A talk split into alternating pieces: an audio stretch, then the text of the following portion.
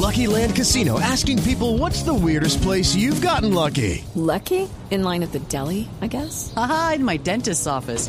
More than once, actually. Do I have to say? Yes, you do. In the car before my kids' PTA meeting. Really? Yes. Excuse me, what's the weirdest place you've gotten lucky? I never win and tell. Well, there you have it. You can get lucky anywhere playing at LuckyLandSlots.com. Play for free right now. Are you feeling lucky? No purchase necessary. Void where prohibited by law. 18 plus. Terms and conditions apply. See website for details. Sus costos. El doctor Andrés Velázquez es el director del Comité de Regla Fiscal en Colombia, un organismo creado hace ya 12 años, en el 2011, 12 años largos. Doctor Velasco, buenos días.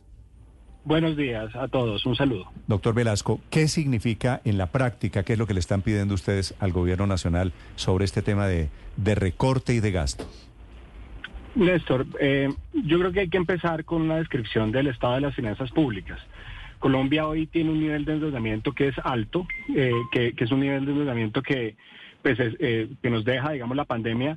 Veníamos, venimos en un proceso de, disminución de esa deuda eh, a partir de, de, reducción de los déficits. Em, y, y, ese endeudamiento es el que pone la restricción. Digamos, la regla fiscal es un instrumento que, que, que institucional que tiene Colombia para, para dar unas metas y poner, digamos, unos derroteros, pero la realidad de, de la situación es que la deuda pública eh, pues ha alcanzado unos niveles que necesitamos pararle bolas y necesitamos reducirla. Eh, lo dejo con un número en esta primera respuesta. Hoy en día estamos pagando eh, uno de cada cuatro pesos que nos entran de ingresos tributarios, los estamos pagando en, en intereses.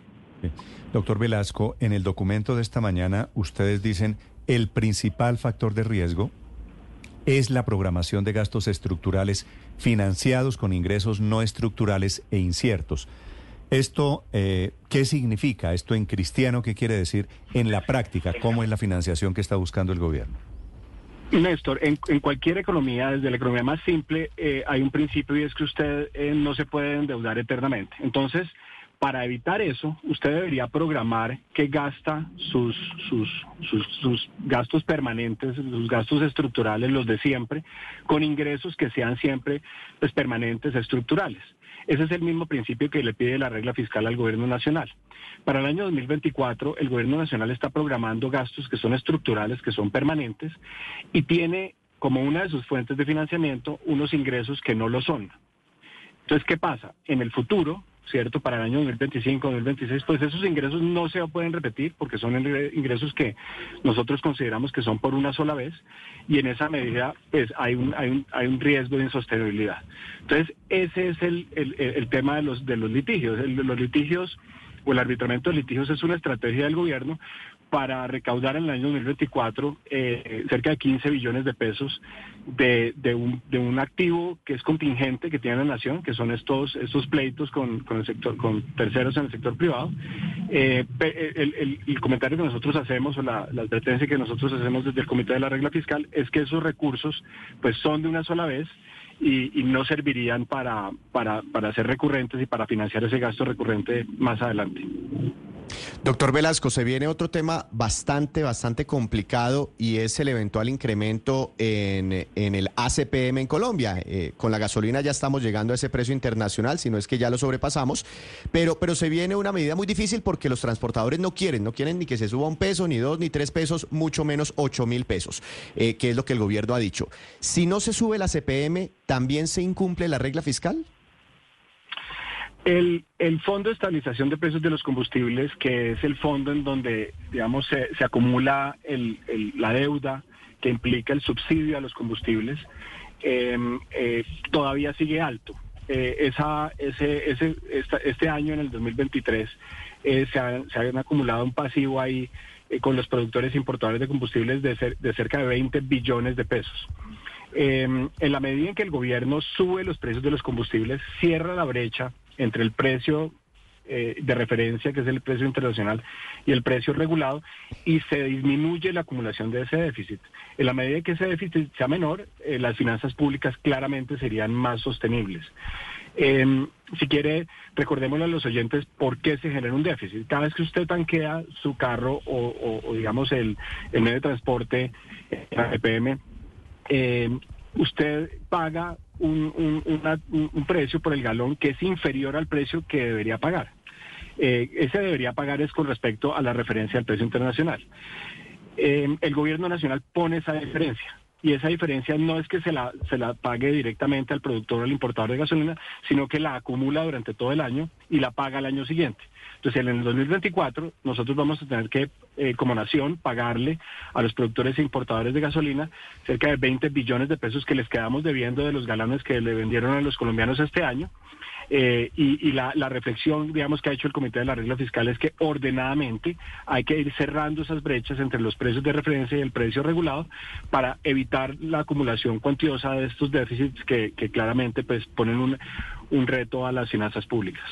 Estas deudas son muy grandes y los ingresos, como estábamos hablando, inciertos, sobre todo lo que tiene que ver con los litigios de la DIAN, tema que me recuerdo fue discusión en el Congreso, en las comisiones económicas cuando se estaba aprobando el presupuesto. Fueron muchos los que dijeron, un momentico, es que esto no podría estar en las cuentas del gobierno precisamente porque no es cierto que se logre recaudar todos esos 15 billones de pesos, que si le entiendo bien sería como pensar en pagar el mercado con la venta de la nevera, un gasto permanente con un ingreso que va por una sola vez. Siendo así, doctor Velasco, ¿en qué se puede sacar la tijera? Porque tenemos en cuenta que el presupuesto de la nación, la gran mayoría ya se va para pago de la deuda y para gastos de funcionamiento del Estado. ¿En dónde podría recortar el ministro de Hacienda 15 billones de pesos que corresponden a estos eventuales activos contingentes o litigios de pleitos con terceros por parte de la Step into the world of power, loyalty, and luck. I'm gonna make him an offer he can't refuse. With family, cannolis, and spins mean everything. Now, you wanna get mixed up in the family business. Introducing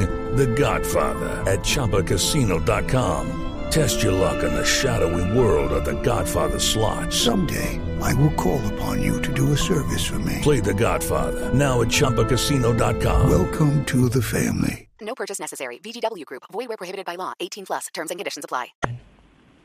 Sí, el, el rol institucional del Comité de la Regla Fiscal no, no alcanza, digamos, para, para opinar sobre dónde se debería pasar la tijera. Yo creo que aquí hay que eh, eh, entender que hay como dos dimensiones de la política fiscal. Uno es cuánto puedo gastar y dos es dónde debo gastar. El Comité de la Regla Fiscal se encarga de decirle al gobierno, mire, según la ley y según lo que estamos viendo del endeudamiento, las tasas de interés y la capacidad de, de- de financiarse del gobierno nacional, el límite de, gasto es, es, es este. Y, y sobre eso es que nos hemos pronunciado. Ya, eh, ¿cómo, digamos, hace el gobierno nacional para, para gestionar el- e- ese espacio fiscal entre los diferentes gastos? Eh, es una discusión que democráticamente le corresponde al gobierno nacional del Congreso de la República. Hay, hay una, una fábula hermosa que es la fábula de la lechera, doctor Velasco, que habla de cuando usted empieza a hacer cuentas alegres, empieza usted a contar con platas o contar con recursos o decir, mire, yo tengo asegurado esto, pero no hay tal. Eh, y ahí está el espacio de 15 billones de pesos en litigios que la DIAN recuperaría, pero que son expectativas. Y esa es gran parte del hueco al que ustedes se refieren. ¿Por qué la DIAN no tiene altas expectativas o es incierto que pueda recuperar esa plata que tiene allí embolatada?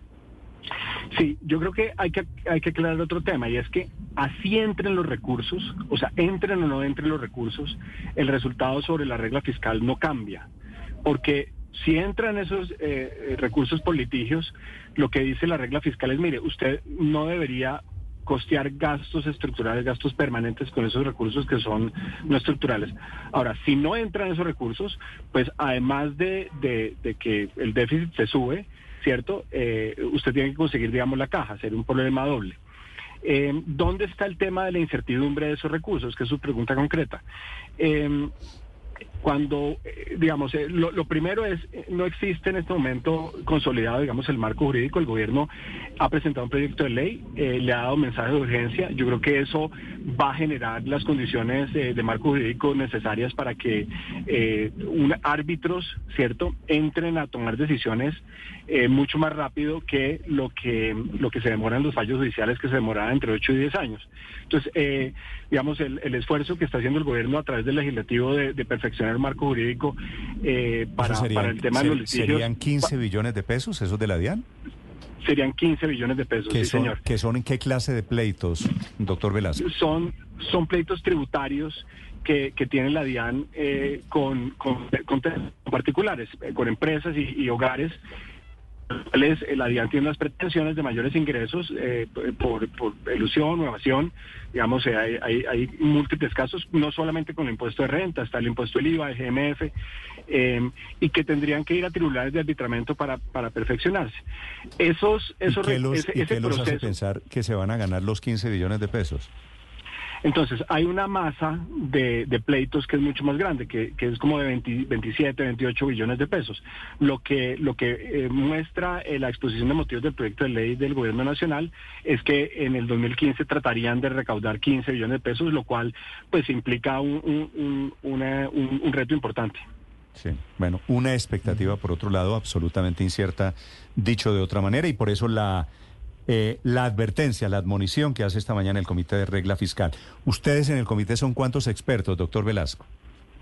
Eh, mis jefes, que es el Comité Autónomo de la Regla Fiscal, son cinco expertos, eh, que son eh, el- la presidenta en este momento es la doctora Silvia Escobar, está la doctora Astrid Martínez, el doctor Fernando Jaramillo, profesor eh, de macroeconomía de los Andes, eh, y el doctor Juan Pablo Córdoba, presidente de las tres bolsas. eh, eh, tenemos una vacante en esos cinco, en esos cinco eh, puestos, y el comité lo completan dos miembros itinerantes de las comisiones económicas del, del Congreso de la República, terceras y cuartas, los presidentes. ¿Y usted siente, o ustedes allí en el Comité de Regla Fiscal, sienten que hay alguna posibilidad de que el gobierno los escuche en esta?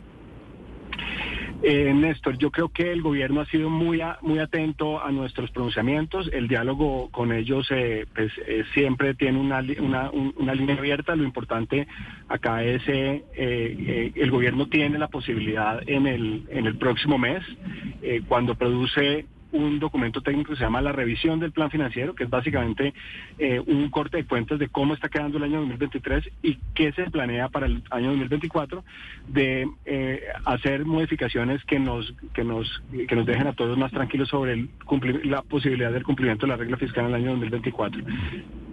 Bueno, y ya comenzamos a hablar de cómo va a ser la economía en el 2024. Doctor Velasco, gracias, feliz día. Muchísimas gracias a, a usted, a la mesa y un saludo a todos. Andrés. Okay, round two. Name something that's not boring. laundry? Ooh, a book club. Computer solitaire, huh? Ah, sorry, we were looking for Chumba Casino. That's right. ChumbaCasino.com has over 100 casino style games. Join today and play for free for your chance to redeem some serious prizes. ChumbaCasino.com. No purchase necessary. Where prohibited by law. 18 plus terms and conditions apply. See website for details.